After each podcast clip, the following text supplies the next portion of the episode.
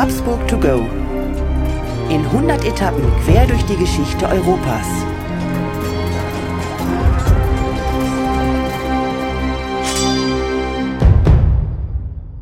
Hallo und herzlich willkommen bei Habsburg to go, der etwas andere geschichtliche Reisebericht. Wir reisen in 100 Etappen auf den Spuren der Habsburger. Wir, das sind Markus Knapp und mein Name ist Thomas Krug. Thomas, schönen guten Abend, hallo. Markus, guten Abend und äh, ich möchte mich jetzt schon gleich vorwegs bei dir bedanken, dass du heute ein kriegerisches Thema rausgesucht hast, aber da kommen wir später drauf, weil ähm, ich, ich liebe es, über Schlachten und äh, Kriege zu sprechen. Aber vielleicht äh, sorgt wir das Ganze mal erstmal ein bisschen ab. Ähm, ich glaube, heute können wir uns mal kurz daran erinnern, wie wir beide beim Skifahren in den Dolomiten unterwegs waren.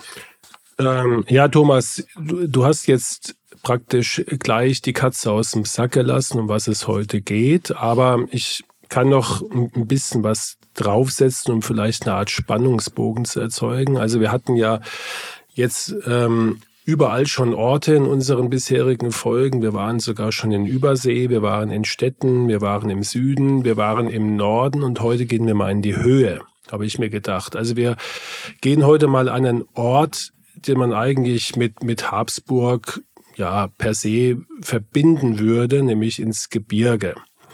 Und äh, wenn wir jetzt mit deiner Information, dass es um eine Schlacht geht oder um Schlachten, ja, ist eigentlich ein, ein schwieriges Thema und auch ein, ein komplexes Thema, dann kommst du vielleicht auf die Idee, was wir heute thematisieren. Klingelt's? Es, es klingelt, aber weißt du, was noch viel spookier ist? Ähm, ich habe heute das Drehbuch von dir in die Hand bekommen und auf meinem Handy, wie auf vielen Handys mittlerweile, werden Fotos angeboten. Du wirst es nicht glauben, welches Foto ich heute angeboten bekommen habe. Nämlich? Ja, unser gemeinsamer Skiurlaub in den Dolomiten kam ein Bildvorschlag oder so ein kleines Bildfilmchen, wo wir beide in sehr entspannter Atmosphäre beim Skifahren irgendwo auf einer Hütte sitzen und ein Bierchen trinken. Richtig. Und das ist genau dort, wo du uns heute hinführen Richtig. möchtest. Ja.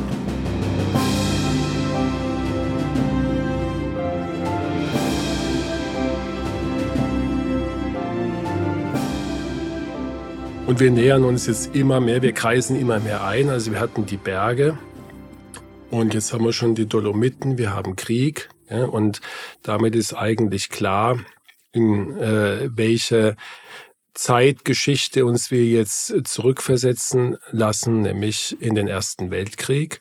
Ich möchte mit dir aber vielleicht doch noch mal ganz kurz über die Dolomiten sprechen. Ähm, wir sind dort zusammen Ski gefahren, wie zigtausende äh, begeisterte Skifahrer auch jedes Jahr.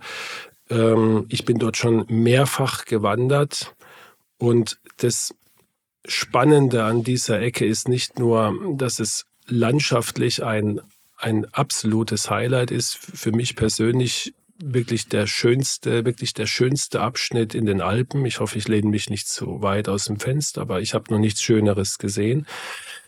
Und als krasser Gegensatz wird man an jeder Ecke mit dem Ersten Weltkrieg konfrontiert.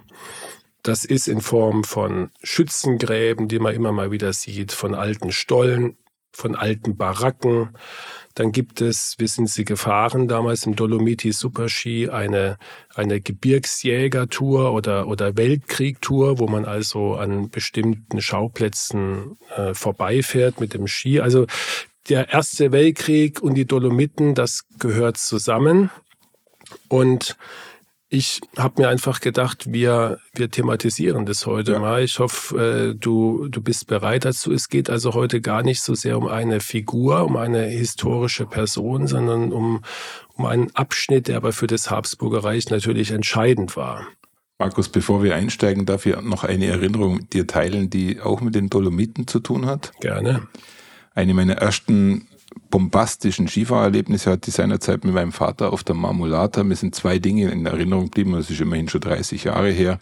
Einmal das gigantische äh, Skigebiet, dort mal, wo man dort fahren kann, und zum anderen aber dieses Museum, was meines Wissens wahrscheinlich das höchstgelegene ähm, Museum für den Ersten Weltkrieg ist, was es in Europa gibt, würde ich mal sagen, auf der ja, Marmolata. Richtig, genau. Und wir gehen heute aber nicht auf die Marmolata, sondern wir, ich habe mir zwei andere Berge ausgesucht, aber ich hätte genauso gut auch die Marmolata äh, nehmen können, was ja der, der höchste Berg da in den Dolomiten ist. Ähm, wir gehen zum Lager Zoy, auch ein Berg, auf den wir bereits waren ähm, den man mit einer Seilbahn sozusagen erklimmen kann und eine wunderschöne Skiabfahrt machen kann. Man kann da oben auch sicherlich toll wandern. Und der zweite Berg ist der Col di Lana oder Blutberg genannt. Und warum haben wir uns diese beiden Berge jetzt ausgesucht? Weil von außen zu erkennen ist, äh, wie ein Mahnmal, würde ich mal sagen, wie ein, eine geschändete Natur, dass äh, der Weltkrieg dort stattgefunden hat, indem man diese beiden Berge ich würde mal sagen, nicht komplett, aber schon in Teilen in die Luft gesprengt hat. Und diese, diese Veränderungen in der, in der Architektur von diesen Bergen, die sieht man bis zum heutigen Tag. Markus, ich spüre schon, dass du äh, wirklich mit voller Begeisterung bei dem Thema bist. Lass uns noch unsere Standardfrage auch im Nachhinein beantworten. Äh, gib uns nochmal kurz die Herleitung äh, zu Habsburg, zu den Habsburgern und zu diesem Themenkomplex. Ja. Die Herleitung ist ganz einfach. Zu der Zeit, wo, von der wir jetzt sprechen, gehörte ganz Südtirol und auch die südlicheren Abschnitte, also auch das heutige Trentino, auch die Stadt Triest und große Anteile von Slowenien, vom heutigen Slowenien gehörte zum Habsburger Reich. Und es ist natürlich bekannt, dass die Habsburger im Ersten Weltkrieg von Anfang an involviert waren und im Rahmen von diesem Weltkrieg haben sie diese für uns heute so, so ja, wichtige und bedeutsame Ferienregion komplett verloren. Und insofern finde ich das eine Zäsur im der Historie der Habsburger, weil du kannst dir vorstellen, das ist denen nicht leicht gefallen, da kommen wir auch später noch drauf. Aber ähm, von daher ist das auch wieder mal ein Anfang vom Ende und eine verlorene, ein verlorener Krieg, der mit ähm, dem Untergang des Habsburgerreichs zu tun hat und bedeutsamen bis zum heutigen Tag ähm, vollzogenen Gebietsverlusten. Markus, ich glaube, jetzt äh, lassen wir die Steffi ran und lassen uns ein bisschen so den Gesamtüberblick zu dem Thema geben. Und ich freue mich schon danach auf die Diskussion mit dir. Gerne. Vor Ausbruch des Ersten Weltkriegs gehörte Italien mit Österreich-Ungarn und Deutschland dem sogenannten Dreibund an. Mit der Begründung, der Dreibund sei ein Defensivbündnis, verweigerte Italien 1914 den Kriegseintritt auf der Seite der Mittelmächte und verhielt sich neutral. Der wahre Grund war jedoch ein Angebot der Entente, bestehend aus England, Frankreich und Russland an Italien, im Falle eines Kriegseintritts auf ihrer Seite sollten umfangreiche Gebiete des österreichisch-ungarischen Staatsgebiets an Italien abgetreten werden – Darunter fielen unter anderem die Stadt Triest und das Trentino. Beide Regionen wurden schon lange von italienischen Nationalisten als noch unerlöste Teile des italienischen Einigungsprozesses betrachtet. Die Kriegserklärung Italiens erfolgte im Mai 1915. Kaiser Franz Josef sprach von einem Treubruch, dessen gleichen die Geschichte nicht kennt. Die ersten Kampfhandlungen begannen bereits einige Tage danach. Die Frontlinie lief zwischen Schweiz und Adria fast 600 Kilometer lang. Von Anfang an war die Südtiroler Bergwelt ein bedeutender Kriegsschauplatz, weil die Front mitten durch die Dolomiten lief. Nach dem Motto, wer die Gipfel besetzt, kontrolliert das Tal, waren beide Seiten bemüht, strategisch wichtige Berge und Pässe einzunehmen. Der Lager Sui am Falzarego-Pass und der Col di Lana gehörten eindeutig dazu. Aber auch die drei Zinnen und der Monte Piana waren in die Kampfhandlungen verwickelt. Der zermürbende Alpenkrieg zog sich über drei Jahre hin, ohne dass eine der beiden Seiten irgendeinen wesentlichen Vorteil erzielen konnte. Die Kriegsführung im Hochgebirge war mit unvorstellbaren Strapazen verbunden. Die Soldaten waren der Kälte und Nässe, dem Schnee, Dreck und einer katastrophalen Versorgung ausgesetzt. Insgesamt starben über eine Million Soldaten. Nach dem Krieg erhielt Italien neben Triest und dem Trentino auch Südtirol, welches überwiegend deutschsprachig war. Daraus erwuchsen neue Konflikte, welche Italien noch jahrzehntelang beschäftigen sollten.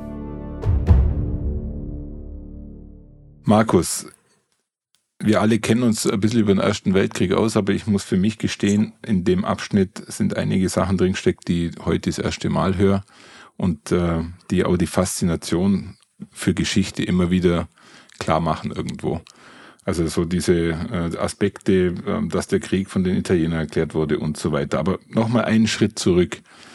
Lass uns nochmal zu den zwei Protagonisten des heutigen Tages kommen, zu den beiden Bergen. Vielleicht kannst du uns da ja. noch ein bisschen abholen, wie findet man das wo und sind die wirklich so prägnant durch den Krieg zerstört worden? Das würde mich jetzt gerade interessieren. Ja.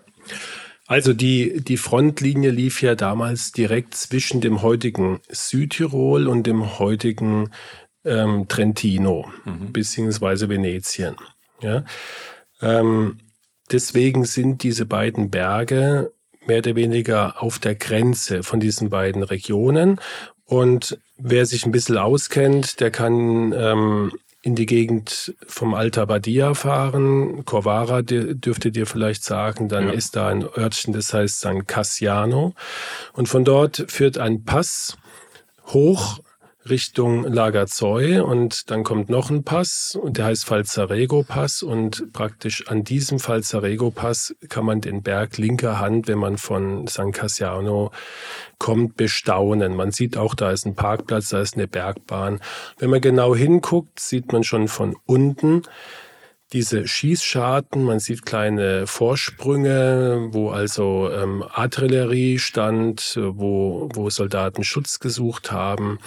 Und, und das ist besonders eindrucksvoll, man sieht so eine Art Schutthaufen, also Steinschutthaufen, wie so eine Gletscherzunge ähm, aus Stein, die also vom Berg runterläuft.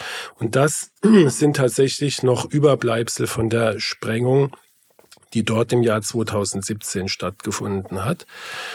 Ähm, wenn man mit der Seilbahn hochfährt, was ich nur empfehlen kann, und selbst wenn man da oben jetzt nicht Ski fährt oder auch nicht wandern will, sondern einfach nur die, die herrliche Aussicht, wir sind fast auf 2900 Meter oder knapp über 2900 Meter, dann fliegt man im wahrsten Sinne des Wortes an diesen, an diesen ehemaligen ja, Baracken und äh, Unter äh, Ständen und äh, kleinen Tunnels und Stollen vorbei und man kann also da wirklich hautnah sich ein bisschen da zurückversetzen in diese Zeit.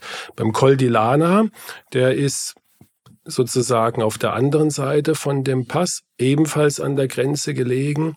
Und wie wir eben schon gehört haben, wer diese Gipfel besetzt hatte, der kontrollierte das Tal. Und die Täler waren enorm wichtig, weil das sozusagen die Durchfahrtsstraßen für die Italiener in den Norden waren. Die Italiener, kommen wir gleich noch dazu, hatten ja tatsächlich vorgehabt, innerhalb von drei Wochen oder vier Wochen nach Wien zu marschieren. Die waren also genauso euphorisch wie, wie die Deutschen und die Franzosen, als der Krieg losging und meinten, sie könnten das im Handstreich nehmen.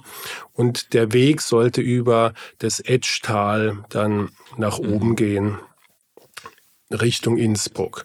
Und da war der Col di Lana e-, enorm wichtig. Und wenn man den Col di Lana, da kommt man nicht so nahe dran, aber man sieht ihn eigentlich äh, auf dieser Passstraße immer mal wieder. Und man sieht wirklich eine richtige Kerbe. Mhm ja, wie eine, wie eine Schramme, wie eine Verletzung, wie ein Schmiss in den Berg, ja, am Gipfel.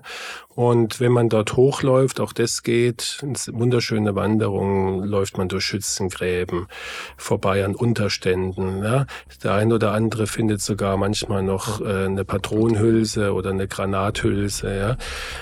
Ich habe nichts gefunden damals, ähm, habe mich auch nicht so furchtbar lang dort aufgehalten, aber ähm, ja, also diese beiden Berge nur noch mal als Ort, ähm, egal ob im Winter oder im Sommer, sie sind immer präsent.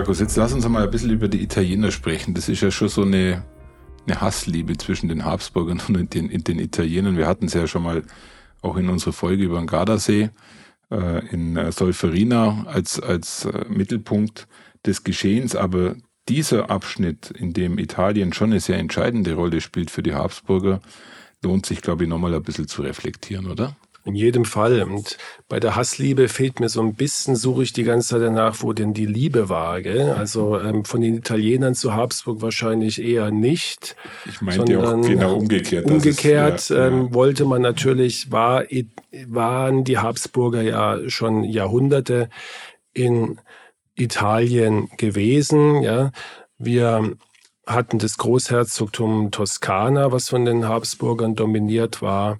Ähm, wir hatten große Städte wie Mailand, die jahrhundertelang in Habsburger Hand waren.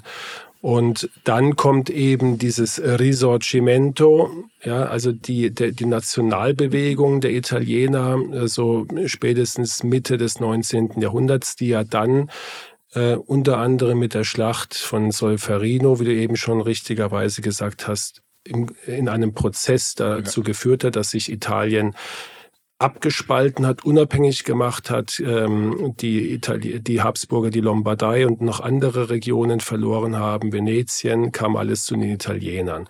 Und das war aber für die Italiener erst der Anfang von, von Gebietsansprüchen, ja, die sie immer noch durchsetzen wollten.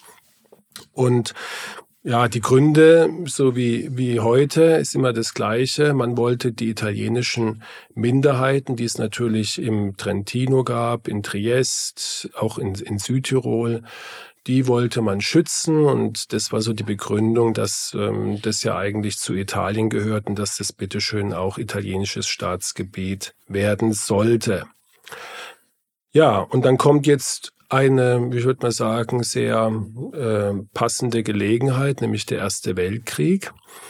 Und wir haben es ja eben schon gehört, die Italiener waren ja eigentlich Verbündete der Habsburger und Verbündete des Deutschen Reichs, haben sich aber dann erstmal schön rausgehalten, haben Neutralität bewahrt. Offizielle Begründung war übrigens, wir haben ein Defensivbündnis, mhm. so wie heute die NATO. Ihr habt angegriffen, deswegen können wir neutral sein. Ja, da konnten sich auch die Deutschen, die Habsburger eigentlich nicht beschweren. Die wahren Gründe waren andere. Von Anfang an hat Italien die Chance gewittert, sich mit der Entente, also Frankreich, England, Russland, zu verbinden und zu verbünden zumal die sehr um Italien geworben haben und von Anfang an auch mit diesen Gebieten und Gebietsabtretungen gelockt haben. Eigentlich war Italien überhaupt nicht vorbereitet für einen Weltkrieg. Ja, Italiens Armee war schlecht aufgestellt. Ähm, es gab sehr viele Probleme im eigenen Land. Ähm, die Arbeitslosigkeit, die Wirtschaft, es war alles eine Katastrophe. Die Ausrüstung der Armee war eine Katastrophe. Aber sie hatten was, sie hatten tatsächlich menschliches Material, um es mal äh, genau, um es mhm. mal, so wie die die Russen übrigens auch. Ja, das hört sich ähm, ja so an, wie es ist, nämlich menschenverachtend. Mhm. Und für Österreich war es eine absolute Katastrophe, weil sie dann auf einmal eine Front aufgemacht bekamen, mit der sie im Lebtag nicht gerechnet hatten oder vielleicht wie so oft die Augen einfach verschlossen hatten. Jetzt hatten sie nämlich eine Riesenfront im Osten gegen Russland, ja, von, von der heutigen Ukraine runter, Galizien, ja, ähm, Rumänien, und jetzt dann noch eine 600 Kilometer lange Front entlang der Alpenlinie und das äh, steckt man nicht einfach so weg.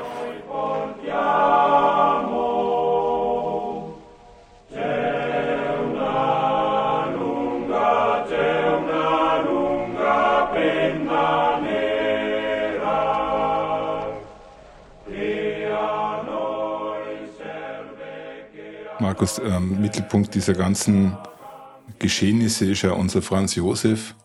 Und äh, irgendwie alles, was mit Franz Josef zu tun hat, ist nicht von Kriegsglück äh, geprägt oder vielleicht auch von nicht den richtigen Beratern oder nicht den richtigen Entscheidungen. Ähm, um nochmal Solferino zu nennen, da war er in jungen Jahren eigentlich schon gedemütigt ohne Ende.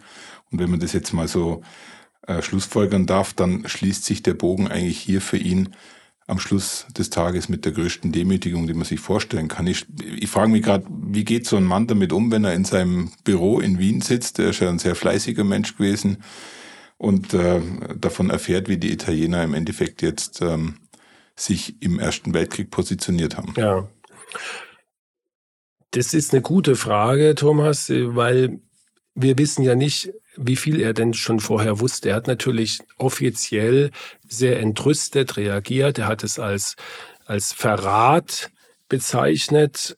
Also ein, zwar ein, ein Verrat, den man so noch nie erlebt hätte in der gesamten Geschichte.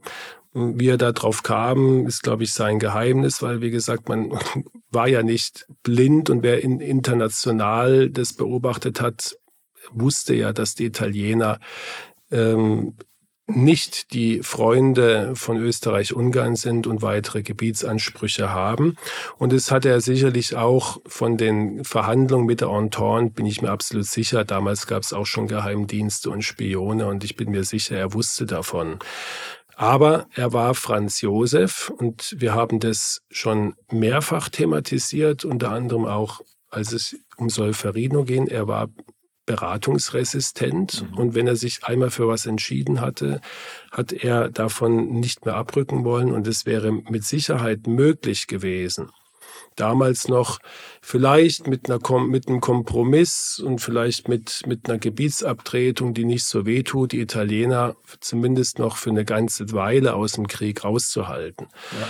Aber die Antwort war immer brüsk, es gibt nichts. Und ähm, dann hat man das den Italienern sozusagen in die Hände gespielt und die waren süchtig danach. Die waren zu dem Zeitpunkt auch in Libyen, da waren sie auch nicht so wahnsinnig erfolgreich. Die waren süchtig nach irgendwas dem Volk zu geben. Und deswegen war auch die Begeisterung so groß. Und ich glaube, das war überhaupt kein Problem für Italien zu mobilisieren.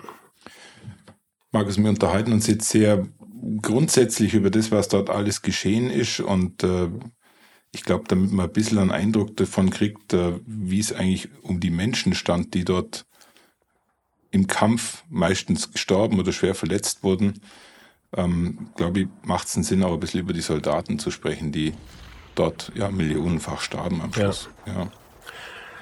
Auf alle Fälle. Und im Grunde standen sich da die sogenannten italienischen Alpini den österreichischen Kaiserjägern und auch deutschen Eliteeinheiten gegenüber. So hört man es immer. Und äh, wenn wir über diesen Krieg sprechen, Thomas, dann ist da wahnsinnig viel Mythos dabei. Also ich glaube, es gibt wenig Kriege, die, die so ähm, ja, mythisch belegt sind und so viele Mythen auch hervorgebracht haben wie dieser sogenannte Alpenkrieg, weil es einfach äh, sowas bisher noch nie gegeben hatte, dass man in dieser Höhe unter diesen Bedingungen Krieg führt. Mhm. Und diese Alpini und die Kaiserjäger, das war die absolute Minderheit. Davon gab es ja nicht so wahnsinnig viel, weil keiner, weder die Italiener noch die Österreicher hätten je gedacht, dass sie mal ähm, eine, einen Massenkrieg, also mit, mit äh, Armeen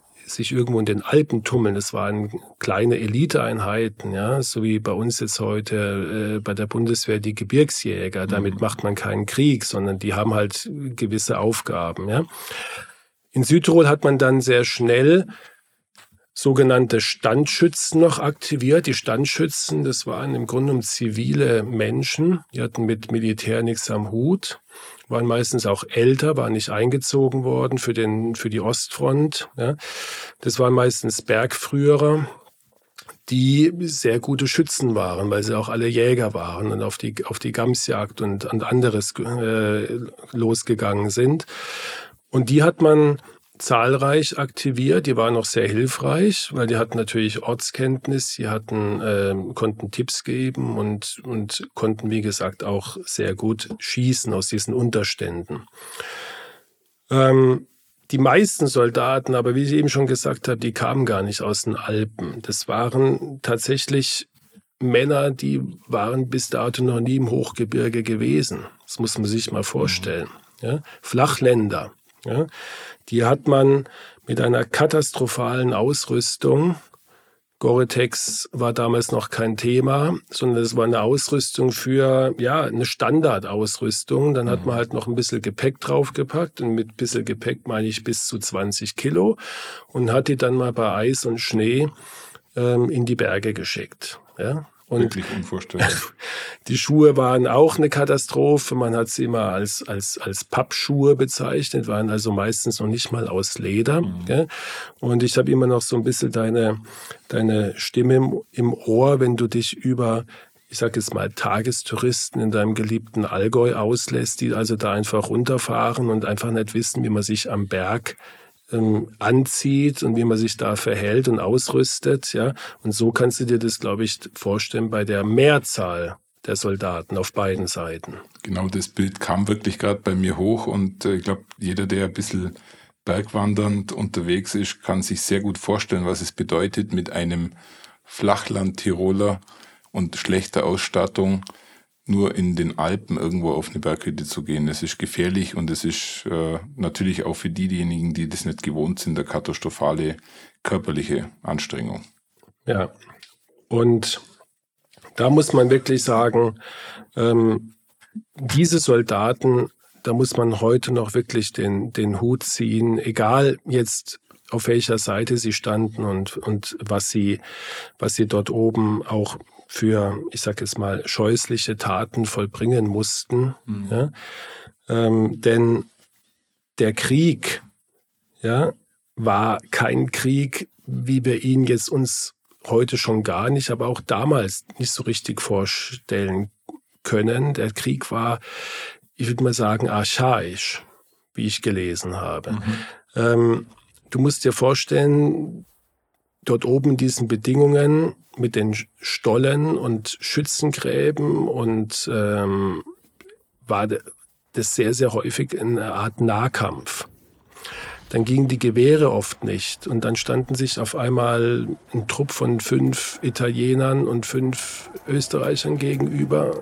Die Gewehre haben nicht funktioniert. Dann hat man Messer aus seinem Gewand geholt, manchmal auch nur die Fäuste und hat den Gegner erstochen oder erwürgt. Und jetzt halte ich fest, was auch eingesetzt wurde, der berühmte Morgenstern.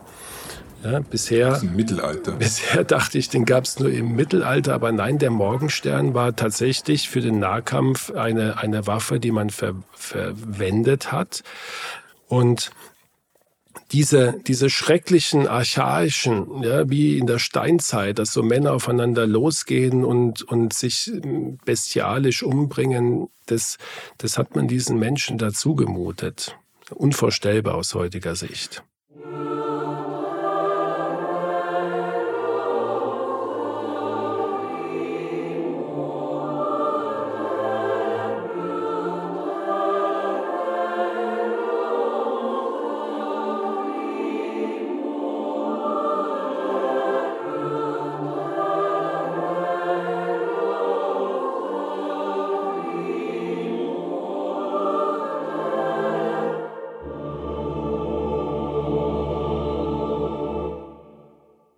Wenn man jetzt einfach mal so überlegt, die Situation, wie sie du gerade schilderst, in den Bergen, Schnee, was weiß ich alles, dann kann ich mir vorstellen, dass wahrscheinlich noch mehr einfach an Naturgewalten gestorben sind. Also wenn du heute Skigäng Skitourengänger bist, musst du ja auf zig Dinge aufpassen, damit du nicht äh, irgendwie in eine Lawine reinkommst.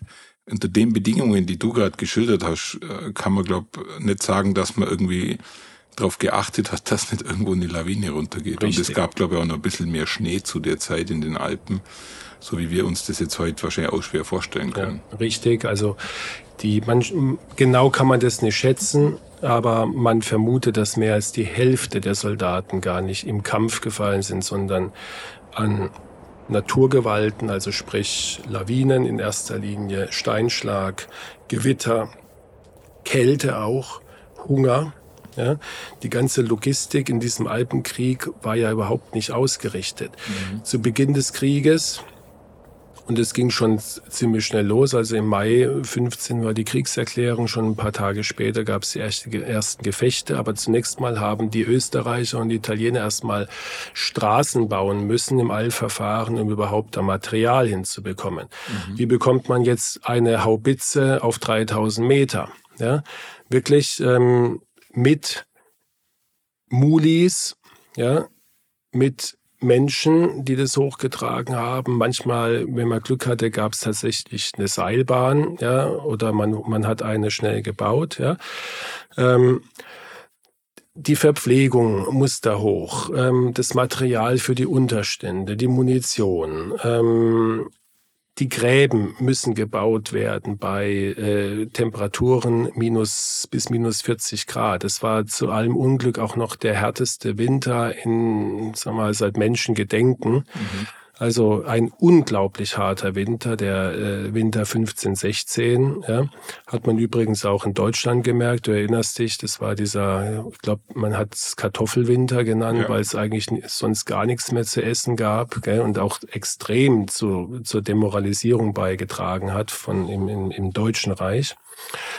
Ja, und dann hat man so Unglaubliches geleistet, dass man an der Marmolata die du vorhin erwähnt hast, also ein, ein Berg, ein Gletscher über weit über 3000 Meter hoch, hat man dann ein, ein Stollensystem geschaffen von Menschenhand mit, ähm, mit kleinen Maschinen, dass man eine ganze Stadt in den Berg gebaut hat. Mhm. Also Stadt ist vielleicht übertrieben, aber zumindest so ein, ein, eine Kommandozentrale mit verschiedensten Räumen, die, wie ich gelesen habe, alle kuriose Namen hatten, nämlich man hat sich an Wien orientiert, man wollte vielleicht damit ein bisschen die Moral stärken. Also ähm, eine, ein Raum, die Kapelle hieß dann der Stefan, der Stephansdom, die Kantine hieß das Café Zentral, nach dem berühmtesten Café in Wien, ja, und hat tatsächlich solche unglaublichen, ja, Konstruktionen auch ähm, ich sage jetzt mal, von, von der Ingenieurleistungen verbracht. Ja. Was aber auch faszinierend ist, alles, was du gerade schilderst, bedarf ja endlosen Ressourcen von den Ländern. Und äh, zu dem Zeitpunkt muss alles verfügbar gewesen sein. Also man hat wirklich die gesamte volkswirtschaftliche Energie in den Krieg reingesteckt, was ja dann auch äh, nach dem Ersten Weltkrieg hat man ja gesehen, welche Folgen das hatte. Die Länder waren eigentlich alle durchaus am Boden hatten keine äh, finanziellen Möglichkeiten mehr, mussten mit Inflationen leben, mit Armut.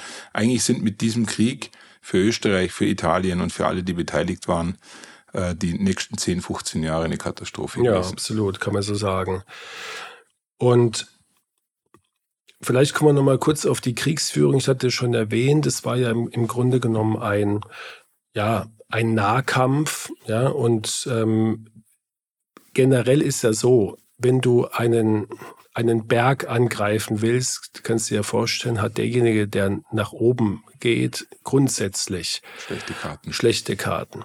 Das haben übrigens die Franzosen schon am, am Berg Isel erlebt, als der ähm, der Südtiroler Volksheld Andreas Hofer sie äh, in die Flucht geschlagen hat mit deinen geliebten Bayern, äh, weil die einfach an, auf diesen Berg gestürmt sind. Ja. Und oben, wer oben steht, hat einfach schon mal einen riesigen Vorteil. Die haben ja. dann auch Bomben runter, sogenannte Rollbomben runtergerollt und auch einfach nur Steine. Gell?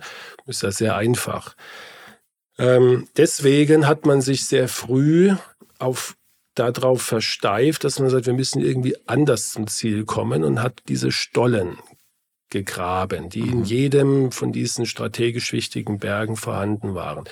Und zwar deswegen, weil man gesagt hat, wir graben die Stollen bis nah an den Gipfel oder bis nah an die Stellungen des Gegners und dann sprengen wir einfach alles in die Luft. Ja? So ein bisschen wie bei der Türkeninvasion, oder? Da hat man auch Stollen vorgetrieben vor Wien Richtig. und wollte eigentlich, wenn es geklappt hätte, die Stadtmauern genau. in die. Luft jagen. einfach, wenn es von auf herkömmliche Art und Weise nicht geht, geht man einfach unter Tage. Ja?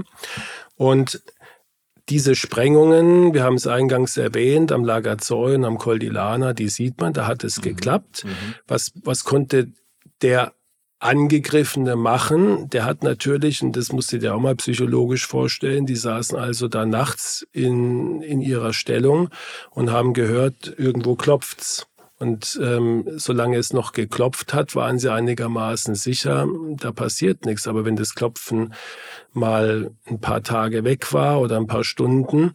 dann war man sich eigentlich sicher, die bereiten jetzt die Sprengung vor und wir fliegen jetzt vielleicht alle in die Luft. Mhm. Die einzige Chance, dem zuvorzukommen war, man hat selber einen Stollen gegraben, hat versucht, den anderen Stollen, an den anderen Stollen sich anzuschließen, den sozusagen aufzufinden, ihn, ähm, ihn aufzuknacken und dann selber äh, ja, sozusagen, genau, ähm, kontrolliert zu sprengen, sodass er einstürzt und nicht mehr verwertbar war. Und das ist auch in, in der Kriegsgeschichte, glaube ich, einzigartig. Dieser Krieg unter Tage, was ja, wie du dir vorstellen kannst, zu den ganzen Strapazen, die wir eben schon erwähnt haben, nochmal zu einer extremen äh, körperlichen und psychischen Belastung geführt hat.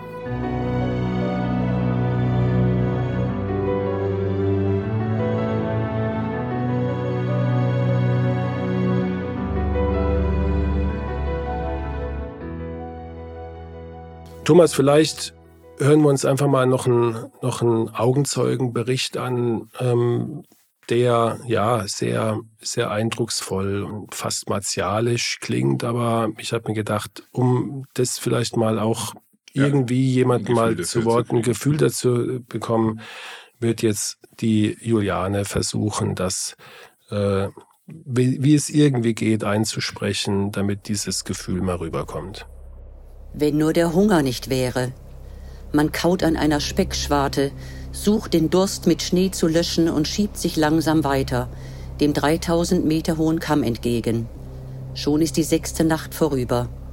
Ein glücklich vors Gewehr gekommener Gamsbock hilft, in ungesalzenem Schneewasser gekocht, ein wenig weiter. Endlich am siebenten Tage ist die Höhenlinie erreicht. Nebelheim zwischen Fels und Firn.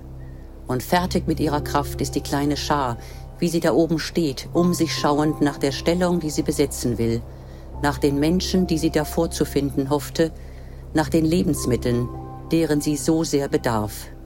Nichts. Auf die Zeichen, die hinunter nach rechts und links mit Laternen und Flaggen gegeben werden, keine Antwort. Erschöpft sinken alle in den Schnee und schlafen, wie sie gerade liegen. Markus, das war jetzt die eindrücklichste Kriegsschilderung, die du bisher im Rahmen unserer History-Folge überhaupt ähm, zum Besten gegeben es war hast. Auch, es war auch die erste, Thomas. Ja? Ja, aber die längste. Ich weiß nicht, ob das nochmal zu toppen ist. In Solferino, in Solferino haben wir das auf jeden Fall nicht so lange Nein. und explizit erklärt. Aber ich glaube, jedem ist auch bewusst, warum das eine gewisse Länge beansprucht hat, weil es etwas ja, Ungewöhnliches äh, war, was es sich auch lohnt, einfach mal im Detail zu besprechen. Markus, die Folgen von dem Ganzen, die muss man einfach auch nochmal ganz kurz, ja, reflektieren. Ja. Gut, die Folgen sind ja allgemein bekannt. Wir wissen, Österreich-Ungarn hat mit Deutschland den Krieg verloren. Ähm, wir könnten jetzt noch eine Stunde darüber reden. Wir haben auch den, den übrigen Krieg an dieser Front gar nicht erwähnt. Äh, die Schlachten an Isonzo, also die ja noch verlustreicher waren mit zwölf Offensiven und Gegenoffensiven. Aber das würde zu weit führen, vielleicht in einer anderen Folge. Tatsache ist, äh, dadurch, dass Österreich den Krieg verloren hat, hat man natürlich auch die Gebiete an Italien abtreten müssen, die, obwohl sie eigentlich keinen einzigen Kilometer an Gebiet wirklich erobert haben, Kriegsgewinner waren und auch sich dann genommen haben, was ihnen zustand. Ähm, man hat es ihnen auch äh, ohne Wenn und Aber zugestanden. Für viele Regionen war das eine Katastrophe.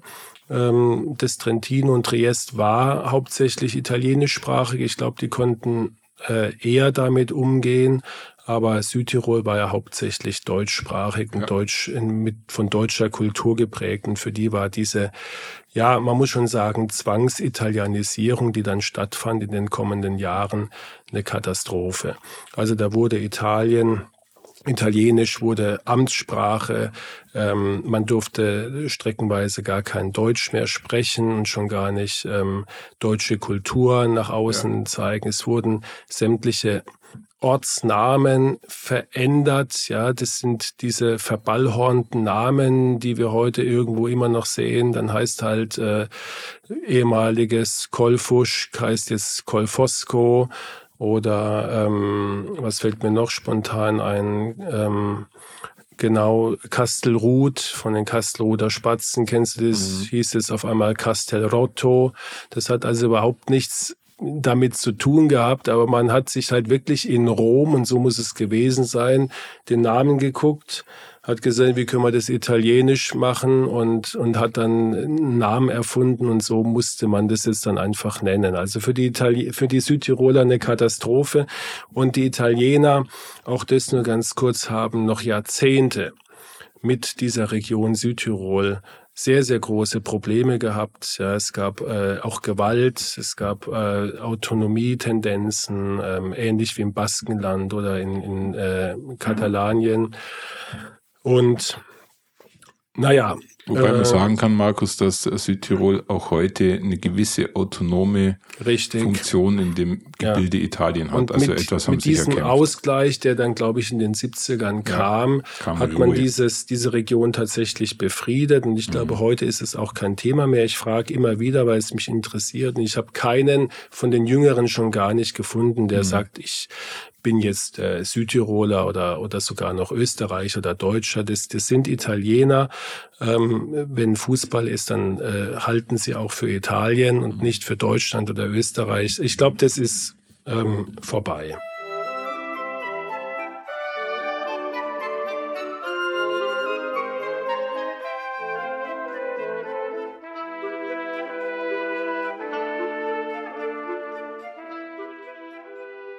Markus, zum Abschluss von dieser, von dieser wirklich sehr interessanten Folge. Du hattest ähm, viel über Mythen und auch vielleicht über den einen oder anderen Helden gesprochen. Ich glaube, du hast uns nur so ein paar Anekdoten mitgebracht. Ja, beziehungsweise jetzt zwei Helden, die den einen kennt man auf alle Fälle, den anderen vielleicht nicht so sehr, aber mhm. generell ist dieser Krieg ein Mythos und jetzt kommt die Gletscherschmelze und jedes Jahr kommen wieder neue ähm, gefallene Soldaten ans mhm. Tageslicht, äh, neues Material, auch damit neue Erkenntnisse. Ähm, das ist, hat natürlich immer wieder dieses, es kommt nicht zur Ruhe und soll vielleicht auch nicht zur Ruhe kommen. Ähm, es gibt zwei, die ich stellvertretend vielleicht einfach mal nenne, zwei bedeutende Bergführer, die also zum Mythos geworden sind. Das eine ist der Sepp Innerkofler, der hat war Standschütze, der war Bergführer, ist zum Nationalheld aufgestiegen, weil er sich beispiellos für, für sein Land eingesetzt hat. Der war also nicht, nicht nur ein, ein Nationalheld, sondern er war auch ein, ein Bergführer und Bergsteiger, hat mehrere Erstbesteigungen, unter anderem mhm. die drei Zinnen oder eine von den drei Zinnen als erster bestiegen. Und er hat unter anderem am Tag drei Gipfel bestiegen, hat dann da oben äh, Feuer abgegeben in irgendeiner Form, mhm. damit der Gegner der Meinung war, die Österreicher haben da alle Gipfel besetzt, da gehen wir mal lieber nicht hin. Also so, ja. Er ist dann unter ähm, bis heute noch nicht geklärten Umständen an dem Paternkofel gefallen man hat jahrelang auch vermutet, das waren eigene Leute, die ihn aus Versehen äh, mhm. erschossen haben. Es könnte aber auch ein Gesteinsbocken gewesen sein, man weiß es nicht. Er ist in Sechsten beigesetzt. Am Anfang lag er auf dem Paternkrofel oben am Gipfel, am Gipfelkreuz. Man hat ihn aber dann in Sechsten und wird, das Grab wird heute noch sehr von Südtirolern besucht. Und der zweite dürfte dir ein Begriff sein, Thomas, ist der berühmte Louis Trenker ja, über den wir eine ganze Folge schreiben könnten. Aber auch er war ja Bergführer und auch er war in die Kampfhandlungen verwickelt, auch als Offizier. Und ähm, sein später verfilmter Roman Berge in Flammen, wo er auch diese Erlebnisse thematisiert, das wurde ein Bestseller und ist auch von ihm verfilmt worden. Ja, ich habe mir geguckt, den Film kann man tatsächlich noch ansehen. Ja, ja habe ich jetzt nicht getan, aber mal gucken. Ähm, du Markus, ich glaube, heute äh, weiß der ein oder andere mit Louis Trenker als historische Figur wenig anzufangen, aber ich glaube, der meint, das ist eine Klamottenmarke. da gibt es tatsächlich auch eine, ein, einen Menschen dahinter und ja, ist ein interessanter, auch sehr widersprüchlicher Charakter. Gell? Wie gesagt, äh, gehen wir jetzt einfach mal nicht länger drauf ein, aber ja. äh, wer sich da mal äh, ein bisschen über diesen Mann liest, der wird sehr, sehr viele Facetten ähm, kennenlernen. Thomas, ich glaube, wir kommen zum Schluss. Mhm. Ähm, ich bin froh, dass wir diese Folge gemacht haben, weil für mich diese traumhafte Landschaft und diese, ja, dieser, dieser Schmerz, würde ich mal sagen, den man in dieser Region spürt, ich zumindest, ja, bei den Menschen und bei den Bergen, ja, die so stille Zeitzeugen mhm. sind, ähm, erlebe ich nirgendwo wie äh, nicht in Südtirol, sondern an, in dieser Ecke von Südtirol, an dieser ja. Frontlinie. Und wir haben jetzt nur zwei von, von sicherlich 10, 15 bedeutsamen Orten. Äh, der Monte Piana haben wir nicht genannt, die Marmolata nur gestreift. Also da gibt's noch unzählige Orte, die das Gleiche dokumentieren. Ja. Und ja, ich vielleicht haben wir erreicht, dass wir das nächste Mal dort zum Skifahren oder zum Wandern hinfährt, dass man das vielleicht ein bisschen differenzierter betrachtet. Ich glaube, das ist genau die Zielsetzung unserer Podcast-Serie, dass wir mit den Orten verbunden mit den Habsburgern einfach die Augen öffnen. Und ich glaube, eins kann man getrost sagen, du hast uns heute definitiv die Augen geöffnet. Der ein oder andere, der vielleicht äh, die nächste Söller Runde mit den Ski fährt, sieht an der einen oder anderen Stelle etwas, was er mit unserer Folge in Verbindung bringt.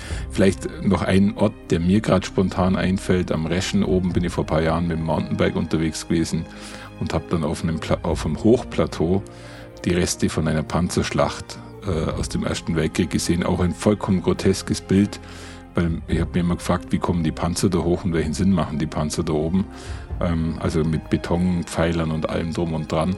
Also auch das zeigt an so vielen Stellen, wie irrwitzig dann ein Krieg irgendwann wird. Und ähm, Markus, dafür und für diese Einblicke herzlichen Dank. Vielen Dank dir, Thomas. Bis zum nächsten Mal bei Habsburg to go. Tschüss. Ciao.